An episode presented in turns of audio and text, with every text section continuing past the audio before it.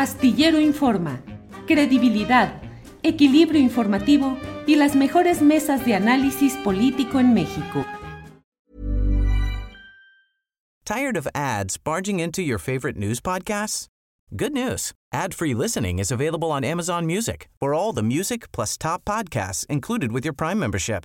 Stay up to date on everything newsworthy by downloading the Amazon Music app for free or go to amazon.com slash news ad free.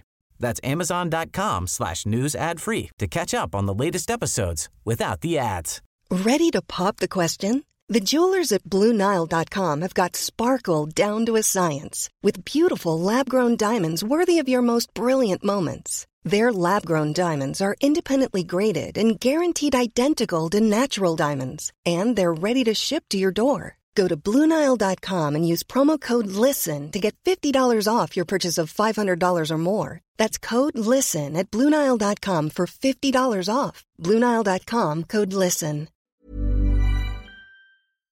Astillero Informa, credibilidad, equilibrio informativo y las mejores mesas de análisis político en México. Don Arnoldo Cuellar, buenas tardes. Don Julio, ¿cómo estás? Qué gusto. Saludos a don Arturo y a don Emoris.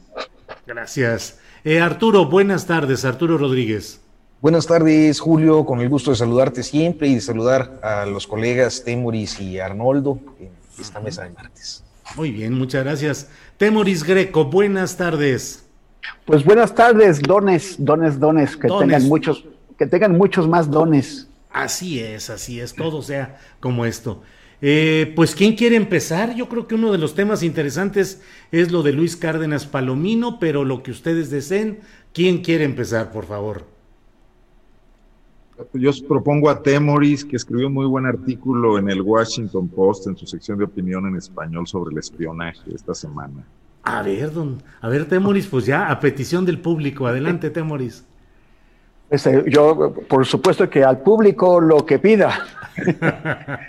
Eh, bueno, sí, este, este artículo es, eh, sobre, es, es, siguiendo el tema del espionaje, ¿no? Ya, ya, ya hemos estado hablando de cómo eh, Raimundo Riva Palacio y el Universal fabricaron una bomba de humo que la, la, la inflaron sobre el tema del, del, espionaje a los periodistas, una bomba que hicieron sin un dato, sin un hecho, sin una prueba.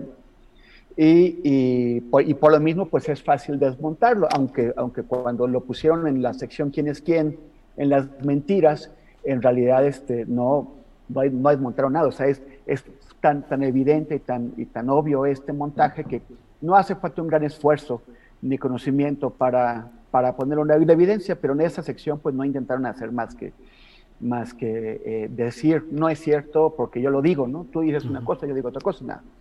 Pero, pero lo, que, lo que sí queda es que, aunque esté esta campaña para tratar de falsificar una, un, un, supuesto espionaje contra periodistas, eh, tampoco podemos estar seguros de que no existe. Lo único que tenemos es la, es la palabra del presidente. Con, uh -huh. con eh, Peña Nieto hubo este escándalo en junio de 2017 sobre eh, Pegasus. Pegasus es un sistema israelí que, eh, que, toma el control de los, de los, de los aparatos eh, celulares de la gente eh, y en ese caso se demostró con evidencia científica, no con, con no con saliva, sino con, con dictámenes técnicos, que este software que había comprado el, el, gobierno mexicano había sido o estaba siendo usado contra periodistas y contra defensores de derechos humanos y activistas de otro tipo. Y, y cuando, cuando, cuando, llegó el presidente eh, al poder, eh, un año y medio después de eso, él, se, él, dijo que en su gobierno no iba a haber espionaje político y se comprometió a que no lo iba a haber. Pero no dijo qué había pasado con Pegasus. No, o sea, a ver, eh, hay una serie de, de, cuestiones que son importantes aquí que necesitamos saber. En, en diciembre de 2019, Luis Fernando García de, de, la Red por los, por los Derechos Digitales fue a la mañanera, le preguntó al presidente, bueno, ¿qué ocurre con Pegasus? Y el, uh -huh. el presidente se, se, comprometió a informar en dos semanas qué es lo que había pasado con este Pegasus y, eh, y no, esto no ha ocurrido. Ya ha pasado más de un año y medio desde el compromiso pre presidencial y no se ha informado. El tema es que hay muchas preguntas que responder aquí. O sea, es eh, quién compró Pegasus, cuánto se, se, gastó en esto, o sea, porque son millones y millones de dólares. Pero también quién dio la orden de usar Pegasus en contra de periodistas y activistas. Eh, ¿quién, ¿quién, ejecutó? O sea, aquí hay, hay responsabilidades que, que, deben ser establecidas. ¿Quién ejecutó? ¿Qué se hizo con esta información? ¿Qué pasó con, con, con todo el espionaje que se hizo? Ahora, en la, la, PGR dijo, bueno, la Fiscalía dijo que se había desmontado, desinstalado Pegasus de sus servidores, pero esto no ha sido verificado por nadie. Y no sabemos quién está en control de Pegasus. O sea, a ver, se compró, no se ha devuelto.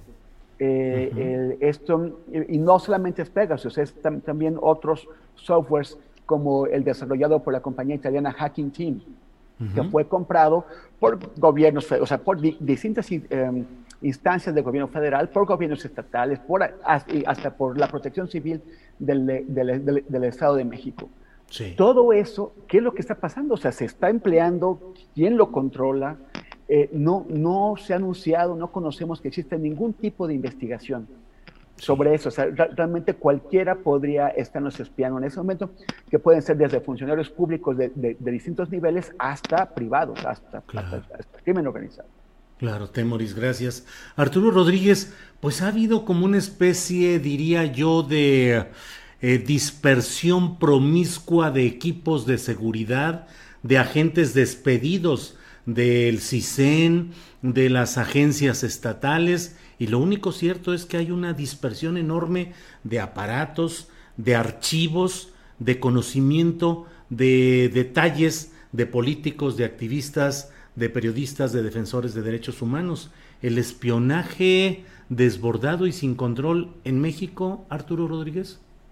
Sí, mira, eh, creo que precisamente el caso de Cárdenas Palomino conecta perfectamente con esto, porque eh, si no recuerdo mal, ya la operación de Hacking Team eh, inició desde el sexenio de Felipe Calderón, con aquel software previo a, a, Pegasus, que fue el FinFisher, y que se usó durante los primeros años de Peña Nieto, antes de adquirir Pegasus todo esto documentado, porque luego veo por ahí en los comentarios que dicen, pero bueno, este, no presentan pruebas, es que todo estaba probado, había todo un análisis muy preciso de los datos por parte de, eh, me parece que era el Toronto Citizen eh, Lab, ¿no? Eh, y bueno, el caso de Cárdenas Palomino conecta, por una parte, porque eh, pues estaba todavía en esa supersecretaría de Seguridad Pública calderonista cuando se eh, inició al menos el registro de estas prácticas que han estado presentes en la vida política mexicana a través de la historia. Y conecta porque al dejar el sexenio de Felipe Calderón, se incorporó como eh, directivo de una empresa dedicada al espionaje y la seguridad, propiedad de Grupo Salinas, de Ricardo Salinas Pliego. Eh, entonces, eh, creo que apuntas a un tema muy importante, Julio, porque el problema con los altos funcionarios o bien agentes, operadores que quedaron dispersos a partir de los diferentes cambios de sexenio, particularmente de este último de 2018, eh, así como la proliferación en la contratación de servicios, principalmente a empresas israelitas, eh, nos lleva eh, necesariamente a asumir que efectivamente puede existir un problema grave de espionaje político, no solo operado desde el sector público, también desde el sector privado y desde el sector privado criminal o de, esas hibridaciones que luego hay entre, eh, en las colusiones que se dan entre lo público, lo privado y lo, y lo delincuencial. Eh, entonces, sí, es, es un tema de primera importancia, como también me parece que lo es el hecho de que Cárdenas Palomino haya sido detenido, si bien con un, un tema eh, específico que es eh, la tortura de Israel Vallarta, en todo este montaje que por otro lado, vuelve a tocar a los medios de comunicación, quizás en uno de los episodios más vergonzosos para el periodismo mexicano, como lo fue la, detención de la supuesta banda del Zodiaco o de los Zodiacos.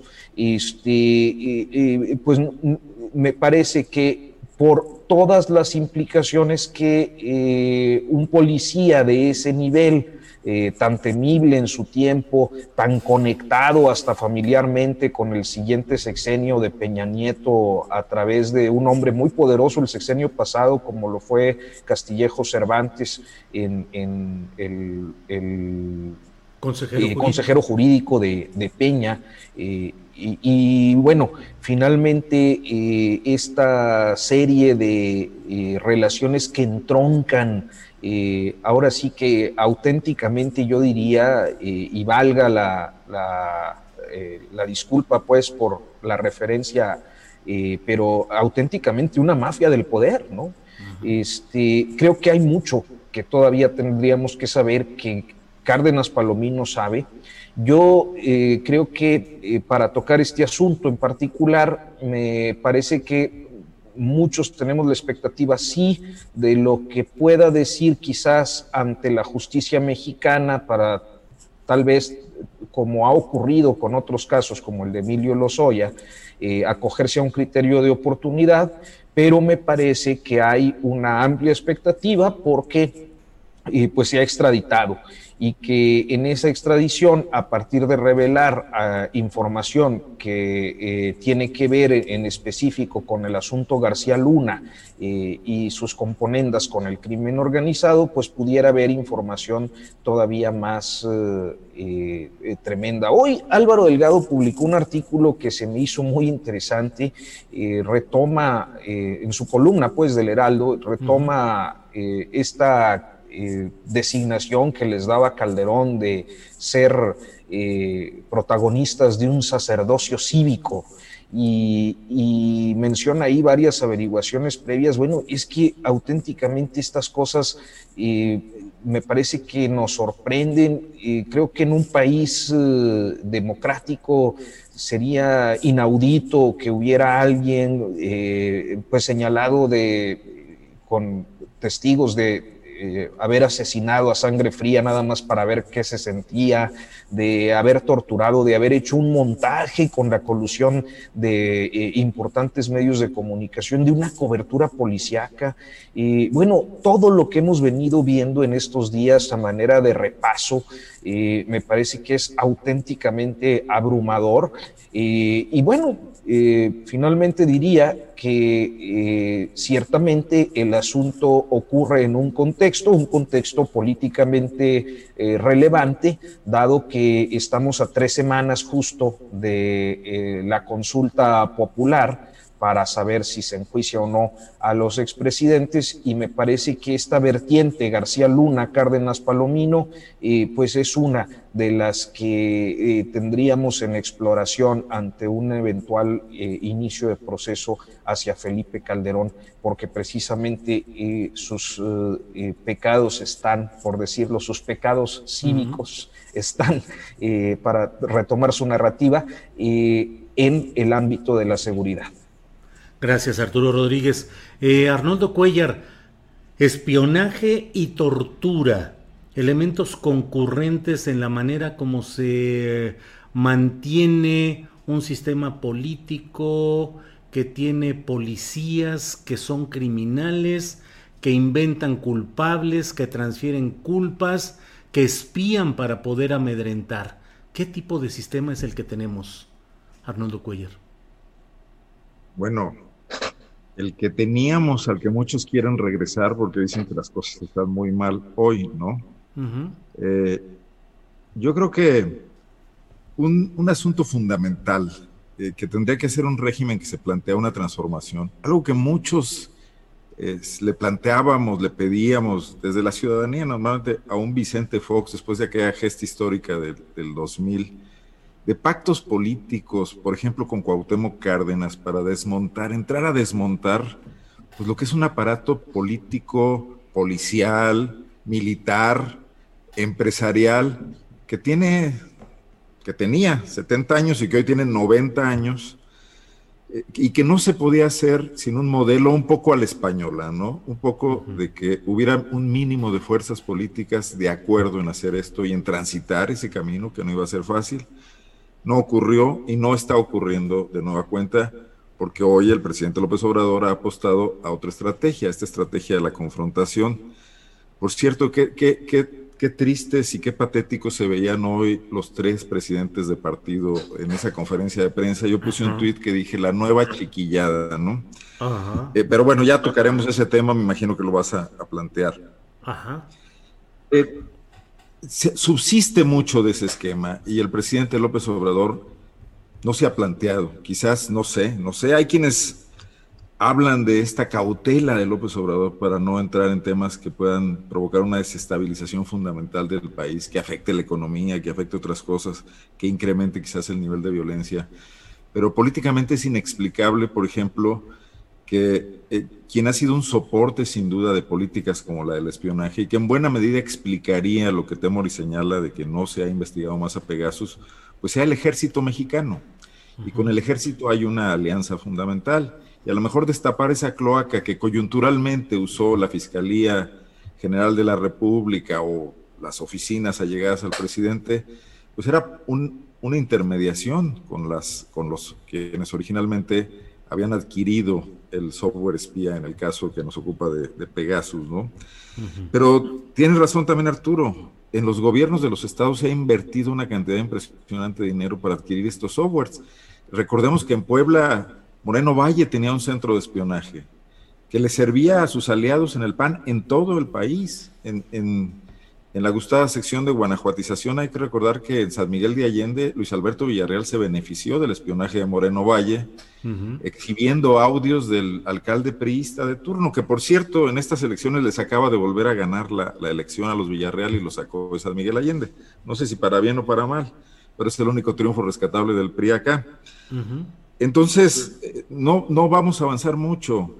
Eh, por ejemplo, estos temas de, Cárdenas Palomino y de García Luna no bastarían para iniciar ya un proceso que tuviera en la mira a Felipe Calderón sin necesidad de consulta.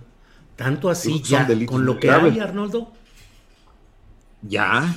Y las masacres de ese sexenio, ¿no? Eh, eh, con una cadena de mando directa, porque ni siquiera había, había una Secretaría de Seguridad dependiente del presidente, ¿no? Y había una Policía Federal también en esa Secretaría de Seguridad.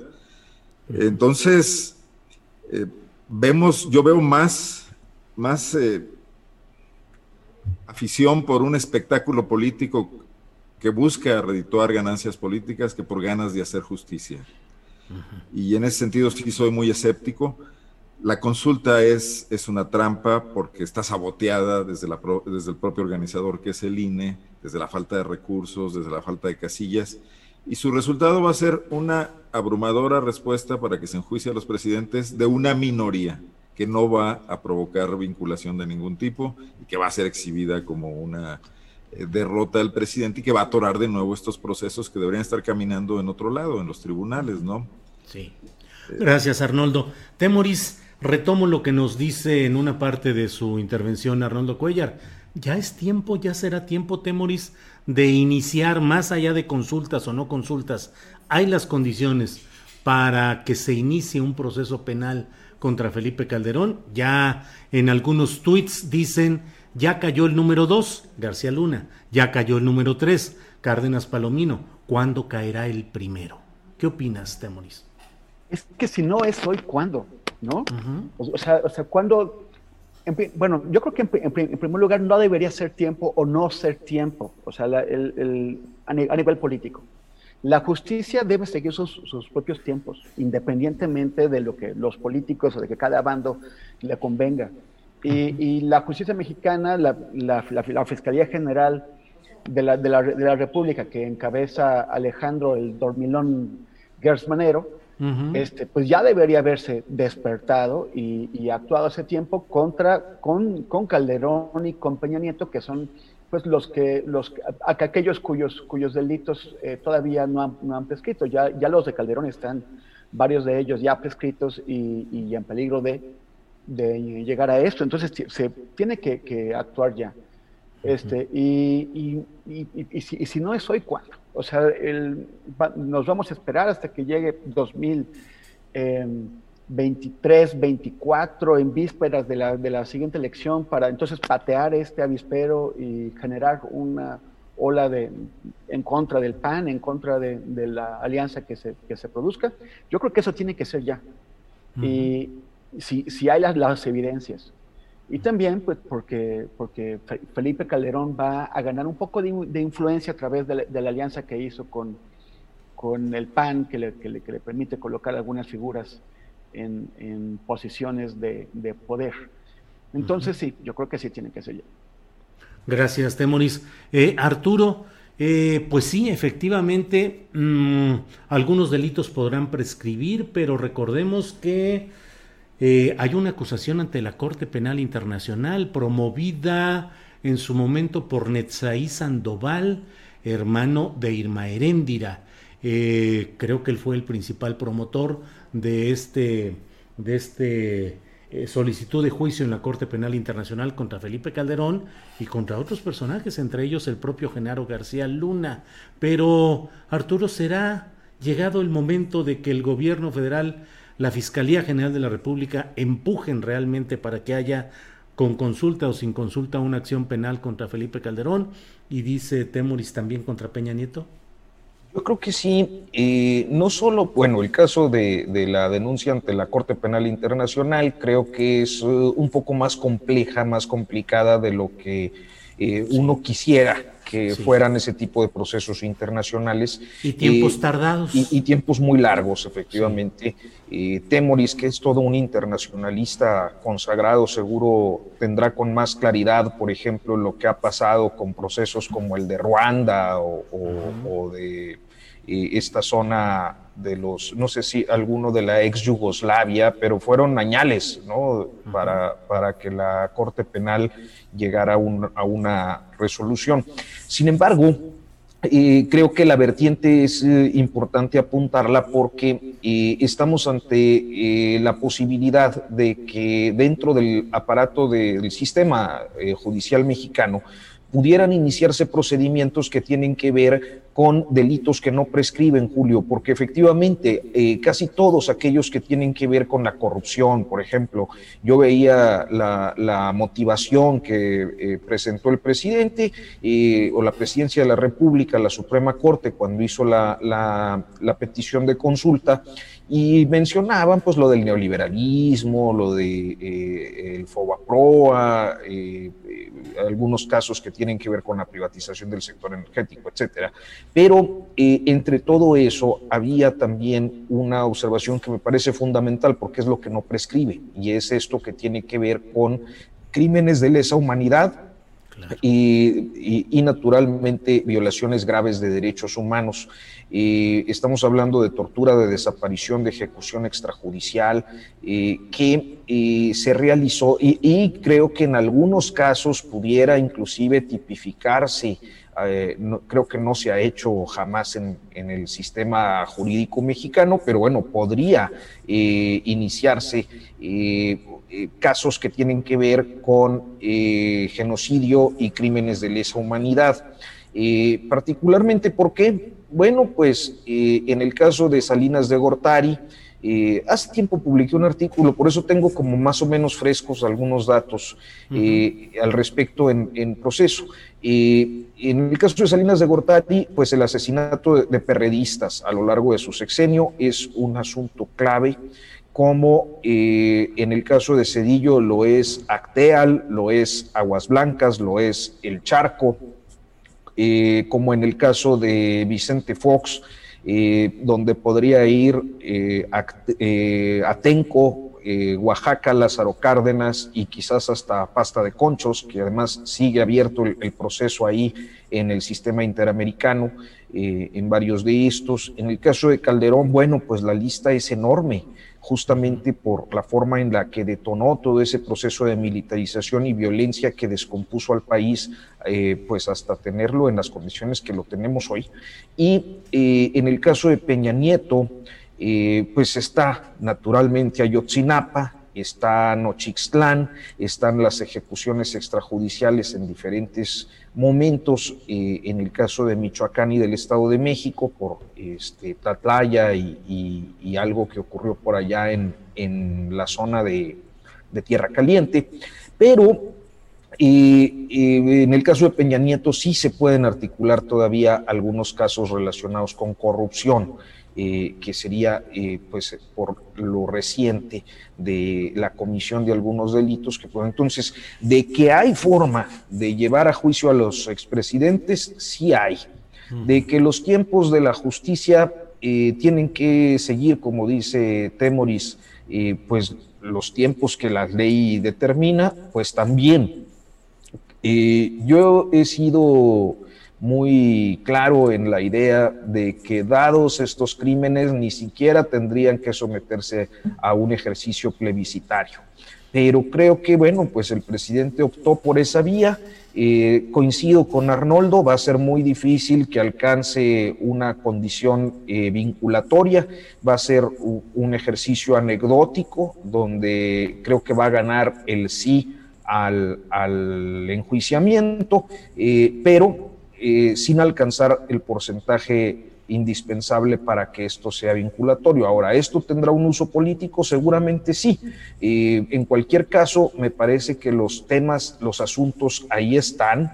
Eh, hay algunos auténticamente graves, Calderón y Rápido y Furioso, por ejemplo, que van todavía más a, otra materia como lo es la, soberanía o inclusive traición a la patria. O sea, estamos ante un universo de, casos que pudieran activar, eh, digamos, una nueva historia en los procesos penales mexicanos, porque todos estos delitos están tipificados, pero nunca se han eh, eh, pues desarrollado procesalmente.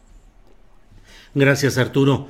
Eh, Arnoldo Cuellar, bueno, estamos viendo hacia el pasado lo que hicieron exocupantes de la presidencia de la República, hayan llegado al cargo, haya sido como haya sido, pero también ahora se está viendo hacia adelante porque de pronto Arnoldo luego de las elecciones se ha desatado eh, la, eh, la narrativa abierta de lo que pueden ser los precandidatos presidenciales. El propio presidente López Obrador en un giro pues extraño porque no ha cumplido ni siquiera la mitad de su periodo constitucional eh, como presidente de la República, ya está hablando no solo de, de uh, Claudia Sheinbaum y de Marcelo Ebrard, los más evidentes, sino que incorpora en la baraja a De la Fuente, a Moctezuma, Esteban Moctezuma, a Claudia, a, um, eh, Rocío Nale y a Tatiana Cloutier. ¿Qué opinas de estos uh, destapes uh, apresurados de los nombres que se están manejando? Arnoldo Cuellar, por favor. Gracias, Julio. Bueno, yo había dicho aquí otras veces que me disgustaba mucho el, tapadismo en, manos y en boca de Andrés Manuel López Obrador, porque lo hacía pues, un presidente eh, del siglo pasado del partido del que originalmente fue miembro. Escuchaba el lunes a las mosqueteras hablando de esto también muy atinadamente.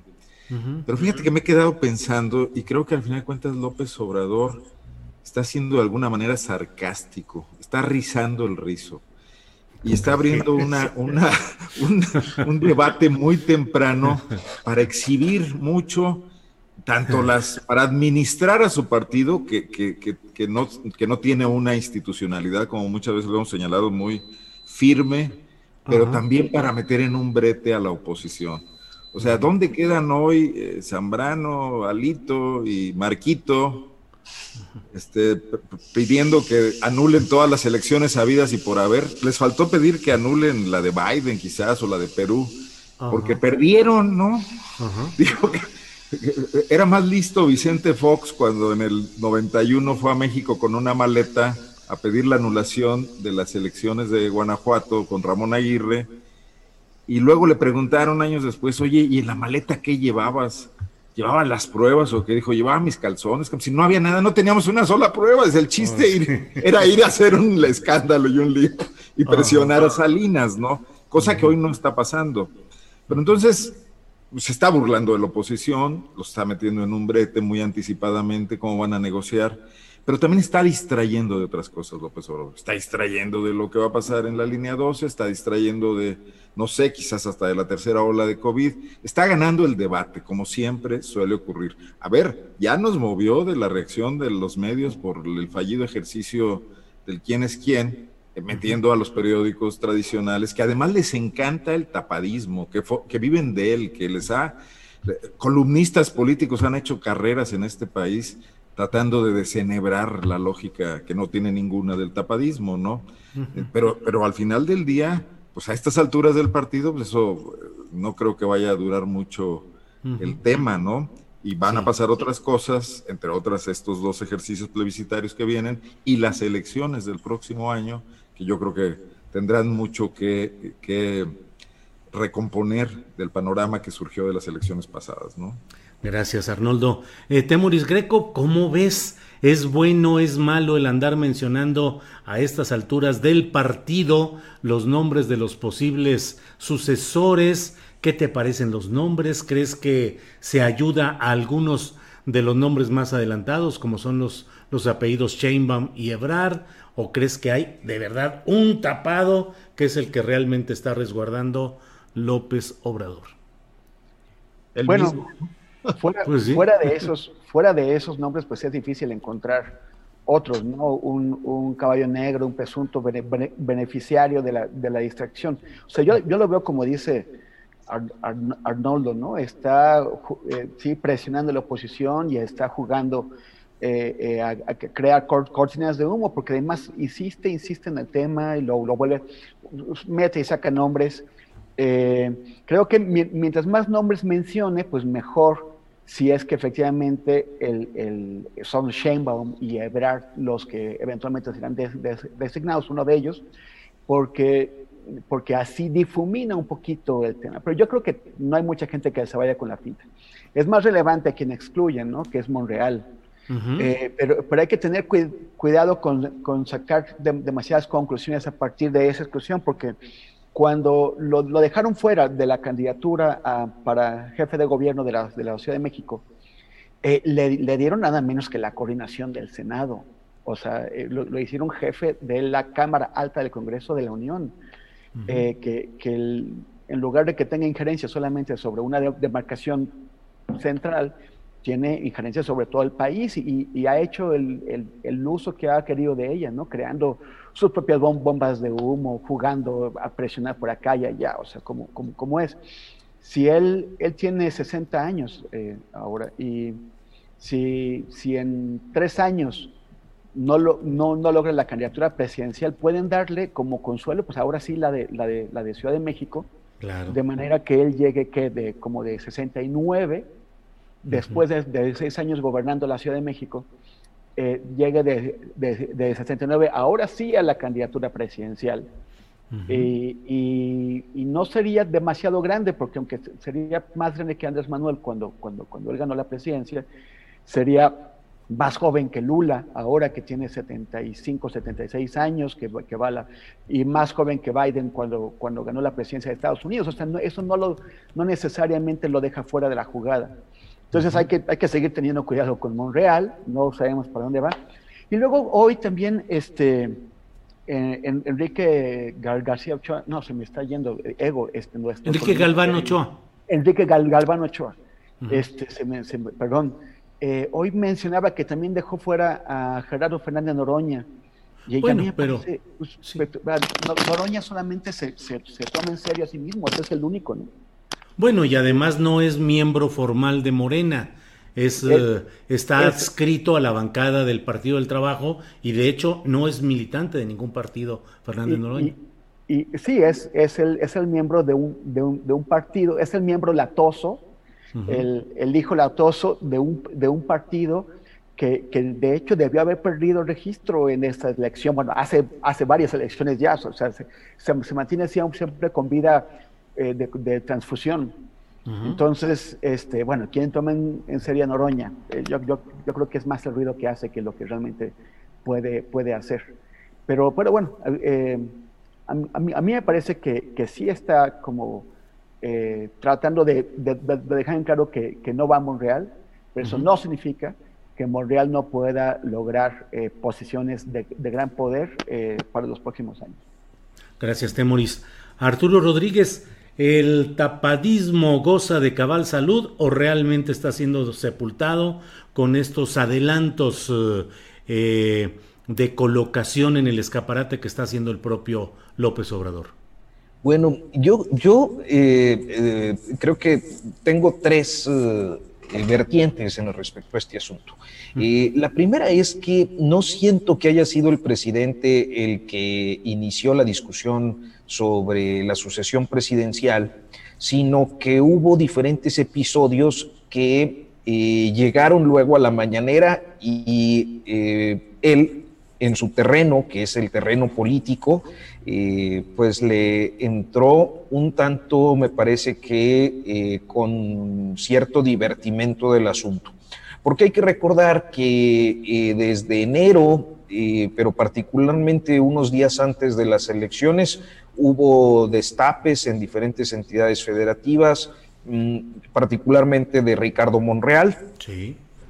Hubo luego, entre otros episodios, pues toda esta definición en torno a la línea 12 que se fue centrando en el asunto de la sucesión presidencial de 2024 eh, y finalmente la semana pasada eh, esta eh, expresión de apoyo a Claudia Sheinbaum durante la concentración morenista en el Auditorio Nacional.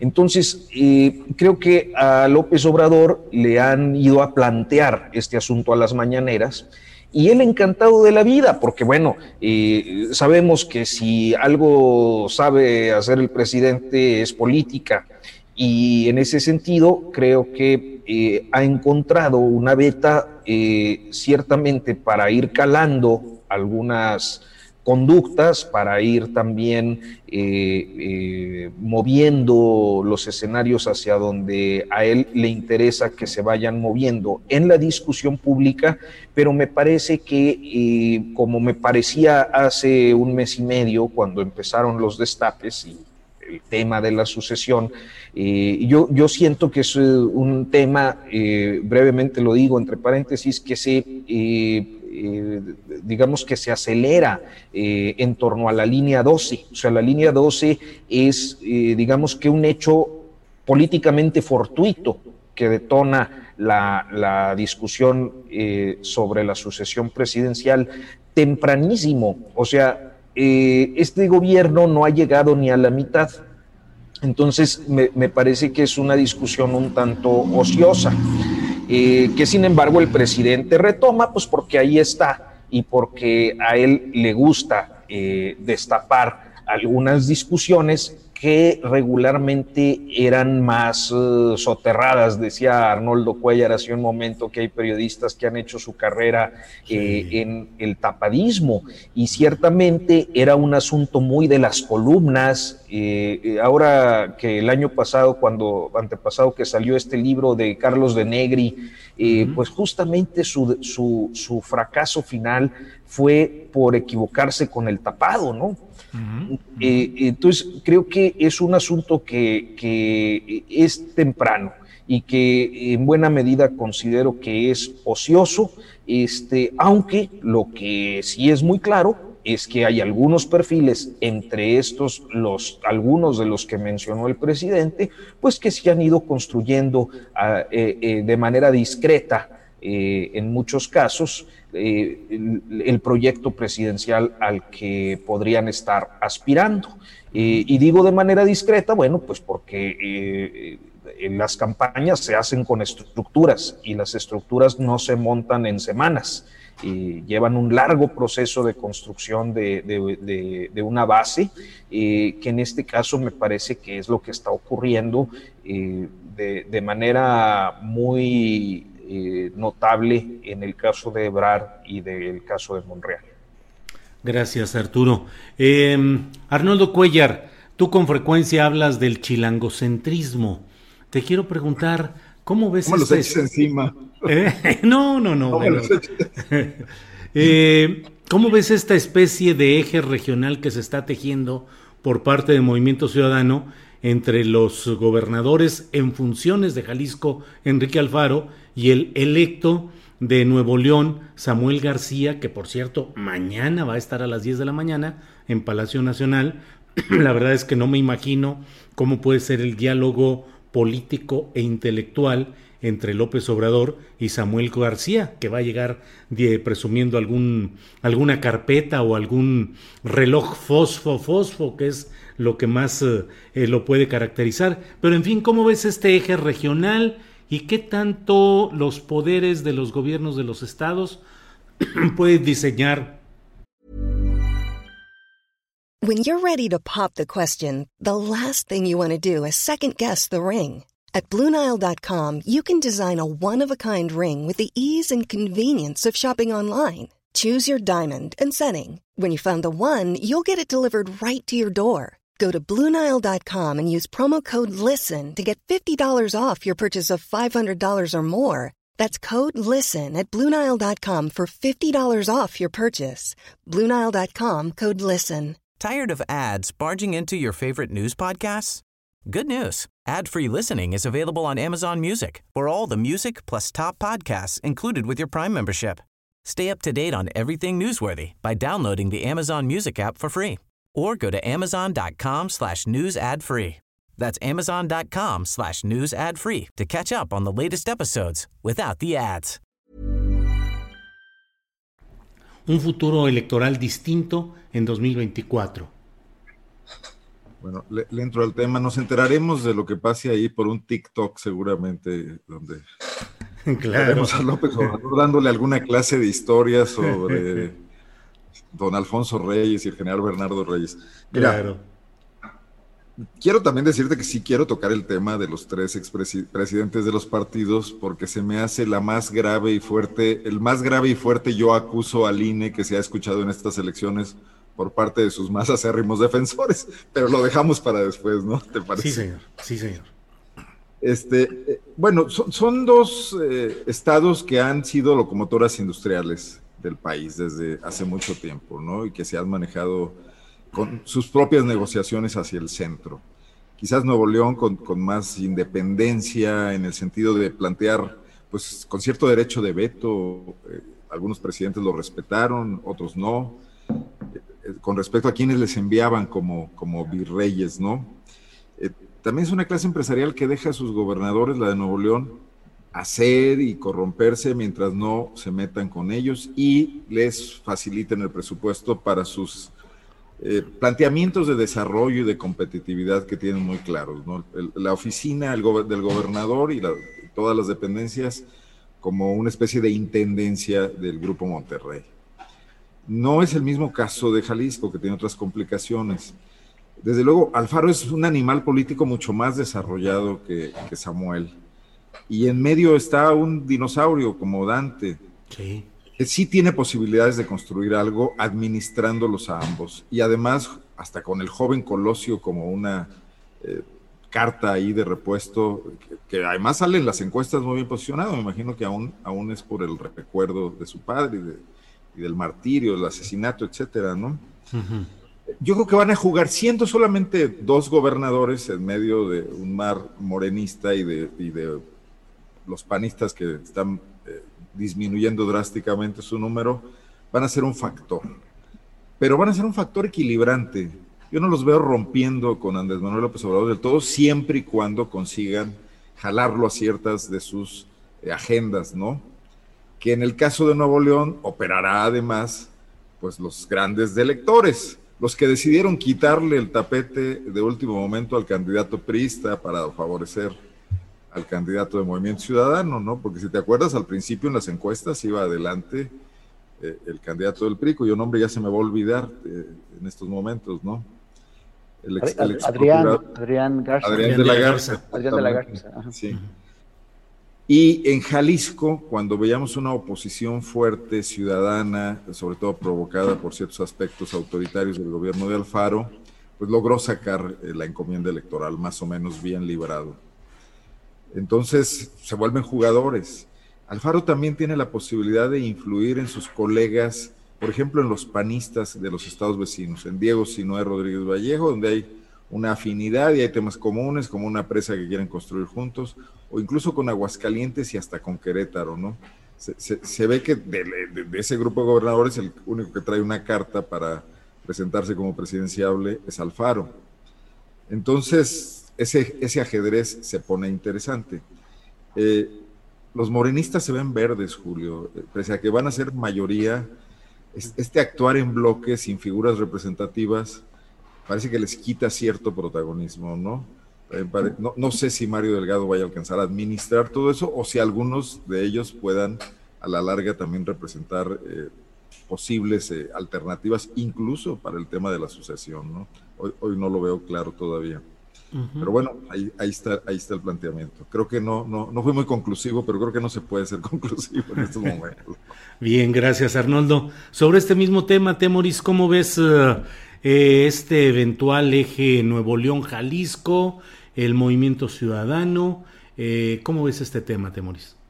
La, la, cuestión es si, si, efectivamente Dante va a poder ponerlos este, o, o, manipularlos a su gusto, ¿no? O sea, a mí me parece que Alfaro tiene una, una, fuerza propia muy ligada al grupo universidad y y Samuel es el que más necesita coaching, ahí sí puede ser, porque pues no tiene experiencia y, y además está en una minoría muy dramática en el, en el Congreso local y, y, con, y, con, sus alcaldes. Entonces, o sea, no creo que con Colosio le alcance para hacer mucho, porque ni, ni siquiera tiene control del área metropolitana de Monterrey. Entonces, este, sí, eh, Samuel le hará caso si quiere, pero también, también depende de la, de la fortaleza de, la, de las alianzas que haga Samuel con la, con la oligarquía local que le permita tener alguna fuerza frente a, Dante. Entonces, y, y, con Alfaro, no, la, verdad no creo que, que, Dante pueda, pueda, hacer mucho, ¿no? Alfaro, trae, su propia dinámica, y poder e intereses. Entonces, y, y, sí, este, Alfaro, después de, de, un inicio de año muy, muy aguerrido, muy, muy peleonero con Andrés Manuel de denuncias y dados flamígeros y no sé qué, de pronto, pum, se alivianó porque entendió que, que, la, que la, jugada de la, de la, oposición ni de su propio partido no era, eh, no, le, no le permitía tener ese nivel de, de confrontación y que, y que, tiene tres años por delante, que tiene que llevarla bien con la federación. Entonces, y, y, la esperanza, yo creo que la jugada general de Dante es eh, que, no le ha salido tan bien porque tuvo una, tiene una fuerza muy escasa en la Cámara de Diputados, pues era ser el fiel de la, de la balanza. Los, los, números no le están favoreciendo, pero eventualmente podría hacerlo. Entonces sí, es este, y, su apuesta es eso, es ante la polarización, ante los extremos a, los que están llegando, eh, ofrecerle una alternativa a la, a la gente que se queda atrapada entre los dos bandos. Eh, fue, fue menos de lo que yo me imaginaba. O sea, el, el argumento del voto útil jaló mucha gente para, para la oposición, que tal vez en otro momento hubieran preferido optar por esa tercera vía. Pero, pero quién sabe, en estos tres años y rumbo a, a lo que ocurra en 2024, posiblemente el Movimiento Ciudadano pueda eh, erigirse como esta tercera vía. Yo creo que va a ser bastante eh, instructivo lo que, la, la postura que asuman ante el referéndum eh, revocatorio. Si llaman a, a, a, votar en contra de Andrés Manuel o a favor de Andrés Manuel, eh, o, o, se, o se quedan como neutrales. Entonces, vamos también a ver qué es lo que ocurre ahí. Gracias, Temoris. Sobre este tema, Arturo Rodríguez de Nuevo León, Fosfo, Fosfo, y de Jalisco, Alfaro. Eh, ¿Cómo ves las posibilidades de un eje regional? ¿Qué tanto pueden proyectarse hacia la elección presidencial de 2024, Arturo? Bueno, yo, lo, yo lo veo eh, como un fenómeno eh, auténticamente regional, ambos. es decir, me parece que las dos entidades federativas que hemos comentado y que además pues, se trata de, dos polos económicos importantes después de la Ciudad de México, y muestran y pues cómo hay movimientos eh, regionales que tienen sus propias lógicas que a veces nos resultan difíciles de entender, ¿no? Eh, sobre todo cuando eh, pues adoptamos una perspectiva chilangocéntrica, como dice el, el máster Arnoldo Cuellar, este, porque a final de cuentas convergen diferentes intereses, grupos y, también posiciones ciudadanas. A mí me parece que el caso de Nuevo León, que es el que tenemos reciente y que además eh, a muchos, eh, particularmente a mí, me sorprendería eh, pensando que las elecciones son limpias y que la voluntad popular se expresó mayoritariamente a favor de ese candidato, este, pues sí, sorprende, sorprende que, que nos encontremos ante el triunfo de la estulticia y que da paso a esta construcción de narrativa sobre ah, el, valor de las redes sociales, eh, un uso exitoso, llegó gracias a su esposa.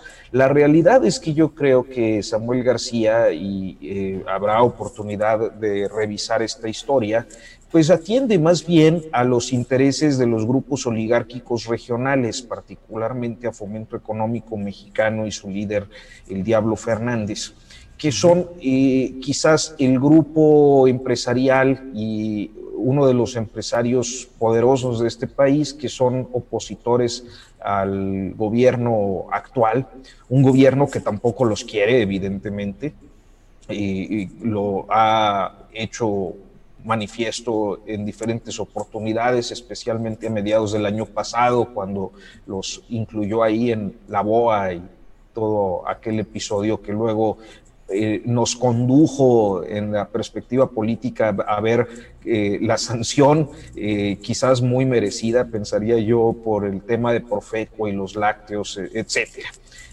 o sea, hay un, un, encono con ese grupo empresarial que es muy poderoso en el norte del país, particularmente en Nuevo León, con el que yo creo que existe una eh, clara connivencia de los grupos políticos que ganan. O sea, no es como que un candidato, o sea, quien crea que el Bronco ganó por el respaldo popular que consiguió, eh, eh, pues es que en realidad no sabe cómo se ganan las elecciones. Ahí hubo muchísima lana para financiar estructuras, como también lo hubo en el caso de, de Samuel García. Entonces, me parece que su papel va a ser el de un opositor, un opositor desafiante, un opositor eh, que va a resultar muy difícil eh, de, eh, diría yo, prospectivar en este momento, porque pues se trata de un muchacho de pocas luces, este, ciertamente muy insolente, con un estilo muy peculiar y pendenciero, que a final de cuentas va a confrontar al gobierno de la República creo, eh, al menos hasta este momento, por lo que yo alcanzo a observar, con pocas posibilidades de convertirse en una figura más relevante de lo que es, así como gobernador, en caso, en caso de que las investigaciones que siguen pendientes eh, tanto en la eh, subfiscalía especializada en delincuencia organizada, a propósito del informe de la UIF de hace aproximadamente dos meses, dos meses y medio,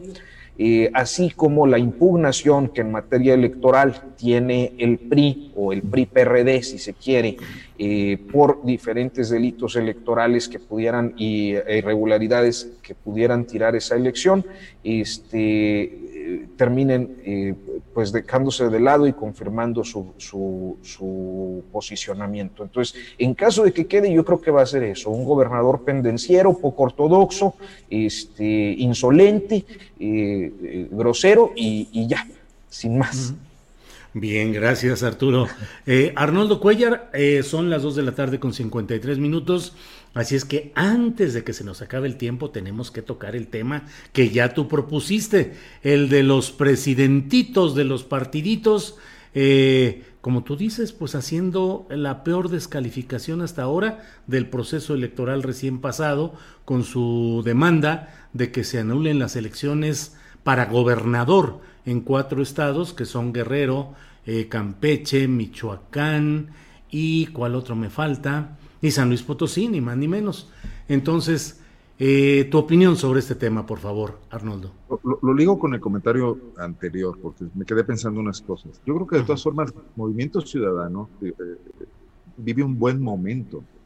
O sea, gana estos dos estados, se muestra capaz, independientemente de que Dante haya cedido y todo, mostró habilidades para pactar con dos, eh, con una oligarquía regional muy poderosa, como decía Arturo, y con otra en Jalisco, más la Universidad de, de, Guadalajara. Y perdió, hay que recordar que perdió Campeche por la necedad de Alito de aferrarse con su sobrino, si no estaríamos hablando de un triángulo en este, este eje, ¿no? Entonces es un partido que, que, que sí abre expectativas a futuro por su capacidad de maniobra, por su flexibilidad. Y hay que recordar que para el 2024 va a haber muchos intereses buscando partidos flexibles. Y los tres partiditos que hoy se presentaron en rueda de prensa para por lo menos convocar a algunos reporteros juntos, eh, tienen el momento contrario. Marco Rodríguez ya se está pidiendo su cabeza, su gobernador favorito está a punto de dejar el poder y de caer en la cárcel. Eh, Zambrano es lo, todo es, es, es, peor que un zombie, porque un zombie no se ha dado cuenta de que está muerto y Zambrano sí lo sabe, pero ahí sigue caminando. Y Alito tiene el partido tomado. Entonces, bueno, pues sí, terrible asunto. Pero me llama la atención que todos ellos que salieron a defender y a poner el pecho por el INE, cuando López Obrador y cuando eh, Félix Salgado Macedonio estaban lanzando sus fuertes embates, hoy dan a conocer que la elección fue un absoluto cochinero. ¿Dónde estaba el INE entonces? Hubo exceso en gastos de campaña, hubo narcotráfico, Hubo toda clase de tropelías, casillas, zapato, todo lo que nos ha presumido el INE que se acabó desde que Pepe Goldenberg este, estableció esa institución, regresó de pronto y no se habían dado cuenta. Todo en las elecciones en las que perdieron. Eh, bueno, alguien, si alguien tiene que salir a responderles a esos partidos, es el INE, es Lorenzo Córdoba, eh, no, no, no, pues no Morena, no Mario Delgado ni nadie. Pues sí. Bien, Arnoldo, gracias. Eh, Temuris, ¿cómo ves este tema de la demanda de tres uh, dirigentes partidistas para que se anulen las elecciones locales, estatales, las de gobernador en cuatro estados de la República?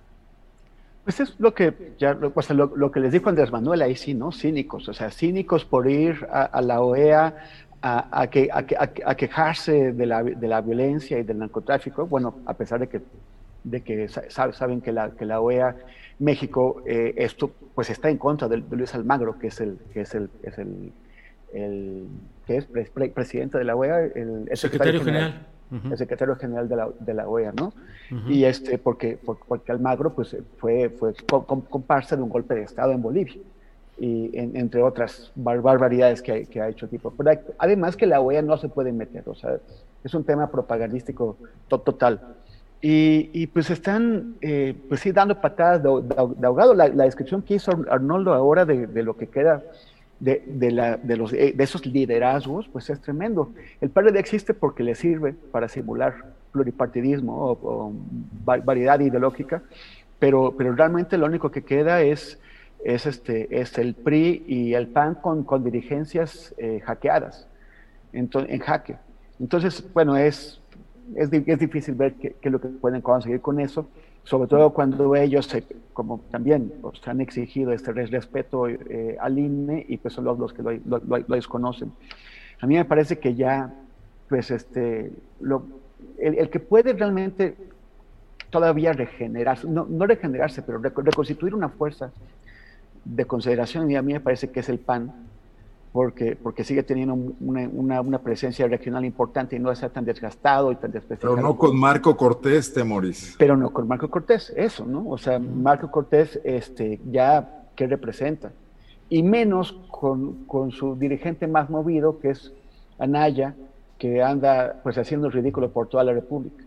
Entonces, pues sí, es, es, este, es, muy, es muy difícil. Yo, a, a mí, realmente pienso, ¿quién puede presentarle un, reto de consideración a Morena en 2024, pues la propia Morena, ¿no? O sea, lo, que, lo que piensa es que depende de lo que resulte de, de, las pugnas internas que, que, se ponen ríspidas en ese partido, pues a ver si no hay efectivamente una, una, una, una decisión. Ya hubo aquella grabación que difundió MX eh, por ahí de abril o mayo, en donde Berta Luján y algunos de los suyos, ante el, ante el arrinconamiento en el que se están encontrando por el grupo Ebrard Delgado, eh, eh, mencionaron o, hablaron, consideran la posibilidad de la creación de otro partido político dentro del movimiento López Obradorista, asumo, pero eh, se ha separado de, las estructuras de, Morena. Vamos a ver si no acaba ahí siendo ese el, germen de una, de una candidatura. O sea, ¿por qué no podemos imaginarnos unas elecciones donde la oposición va con un candidato, pero eh, el, movimiento López Obradorista tiene a Sheinbaum y a Ebrard de cada lado, ¿no? O sea, dos candidatos. Bueno, Temoris, gracias. Eh, Arturo Rodríguez, ¿qué opinas sobre este tema de los presidentes de tres partidos eh, demandando anulación de elecciones en cuatro estados de la República? Yo, creo que las elecciones eh, en varios estados de la República eh, o en todos los estados, si es necesario, tienen que revisarse por eh, la forma atípica en la que en diferentes regiones se comportó la elección, el, día de la jornada comicial, y no porque lo pidan eh, necesariamente estos dirigentes partidistas, sino por un tema de limpieza y, eh, de legitimidad democrática. Eh, porque llama mucho la atención, mira, veo por ejemplo a Silvano Aureoles y yo creo que Silvano Aureoles está metido en una campaña por tratar de tirar la elección de la gubernatura michoacana y es posible que en muchos de sus alegatos tenga razón, lo que también, o lo que mejor dicho, tampoco eh, excluye que su propia eh, administración haya incurrido en una serie de irregularidades electorales, porque es muy inexplicable el resultado del estado de Michoacán. O sea, por un lado vemos que la mayoría de las alcaldías, de las diputaciones locales, de las diputaciones federales, eh, las gana eh, la coalición PRI-PAN-PRD o, lo que sea, porque en unas nada más iba PRI con PAN y en otras iba este, PRD con PAN o PRD con PRI. Eh, pero bueno, esa coalición digamos, es la que obtiene la mayoría en todo. Y, pierde la gubernatura y la pierde básicamente por una votación muy atípica en la zona de Tierra Caliente y Lázaro Cárdenas, Michoacán, donde hubo eh, evidencias muy claras desde el inicio de la elección de, incursión de grupos armados, delictivos o no, eh, pero armados, civiles armados, este, eh, en el desarrollo del proceso electoral. Eh, entonces, creo que aquí nos enfrentamos a un, de, a un duelo de estructuras, o sea, y, de operaciones electorales irregulares. Por una parte, la del gobernador Aureoles, que gana la mayor parte del Estado, y por otra, esa eh, conducción o ese resultado y, eh, conducta atípica del electorado de Tierra Caliente y Lázaro Cárdenas que favorece de una manera desorbitante a Morena, particularmente en un distrito que es el de Leonel Godoy, el distrito 1 de Michoacán. ¿Qué quiero decir con esto?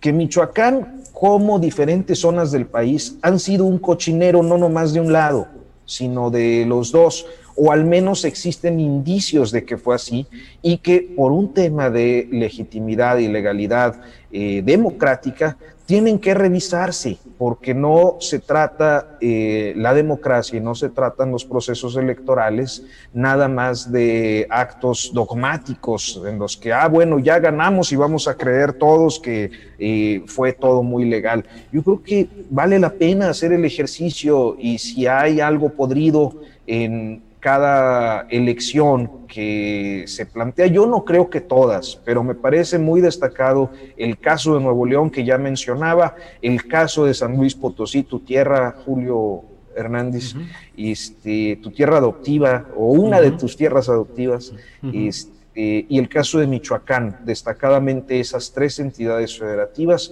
creo que no, no, eh, pues no pueden quedarse nada más así, al menos se tiene que investigar y bueno, pues que las autoridades determinen. Bien, pues, eh, pues con esto hemos concluido nuestra mesa de periodistas, son las 3 de la tarde con tres minutos. Eh, sí, a reserva de lo que... Arnoldo, adelante, por favor. brevemente, digo, me parece, escuché la argumentación de Arturo con mucha atención, pero yo creo que el tema del narco metido en, Michoacán y en otros estados del país es cotidiano, es permanente. Yo no creo que oleadas de criminales hayan llegado a Michoacán el 5 de junio para orientar la votación el 6.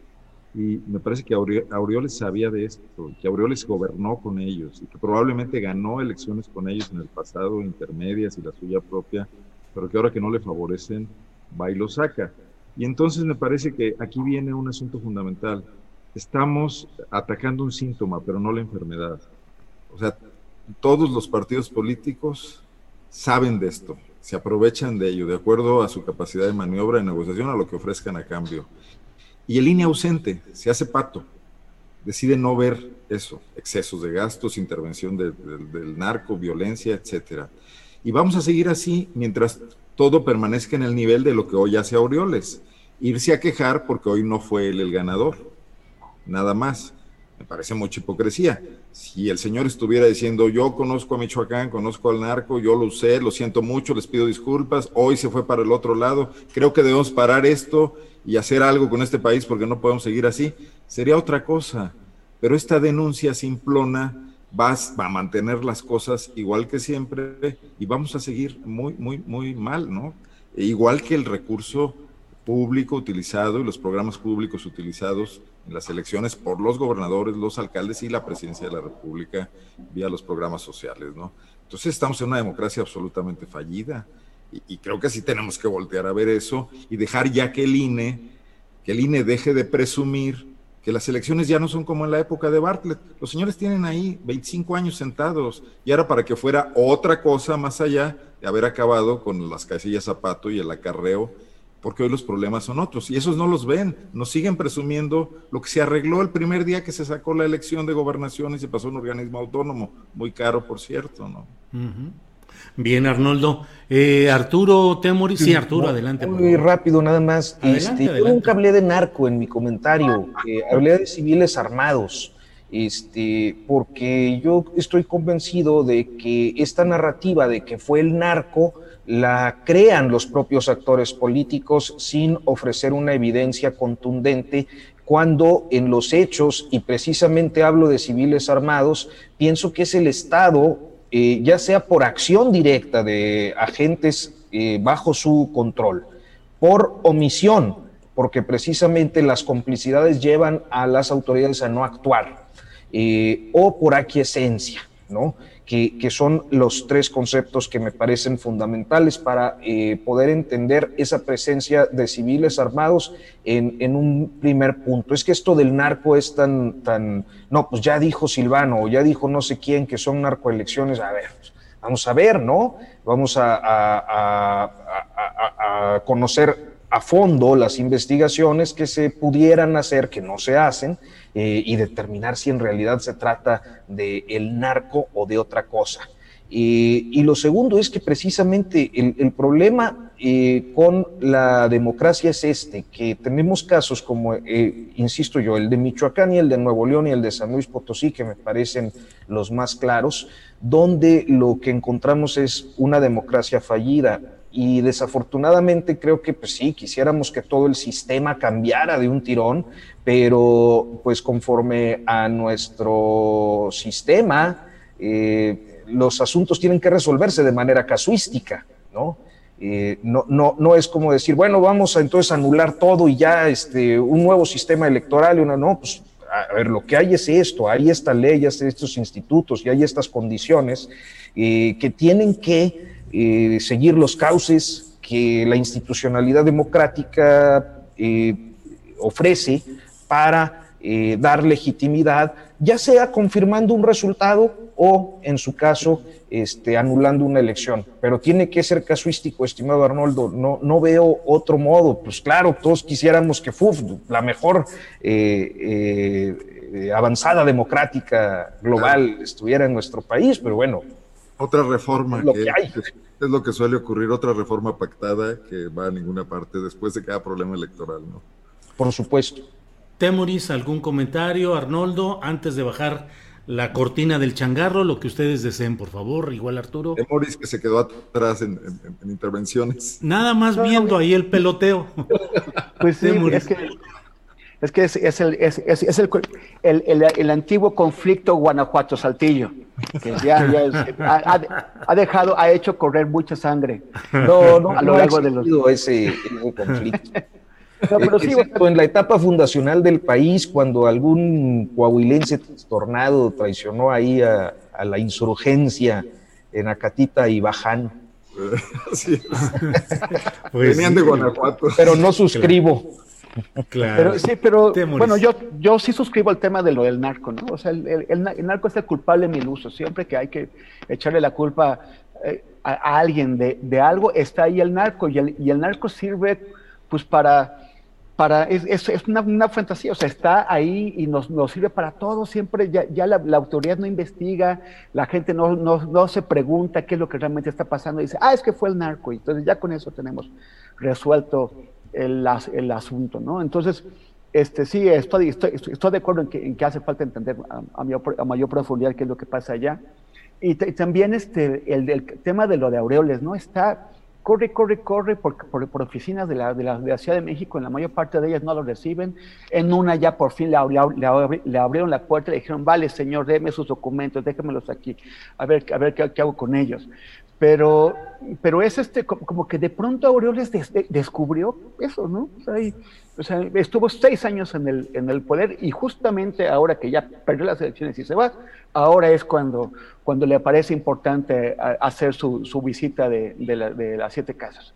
Entonces, pues bueno, pues es una pena lo que hace ese, ese, ese señor, se, se, se, está poniendo ridículo y más que nada evidencia de desesperación ya eh, los internautas hicieron, dieron buena cuenta de él, jocosamente, con una multitud de memes alucinante, que yo creo que lo, que lo van a hacer, pues divertirse, riéndose de sí mismo cuando esté eh, en prisión, eh, recordando sus, sus, buenos tiempos cuando, cuando se sentaba en cajitas de plástico afuera de Palacio.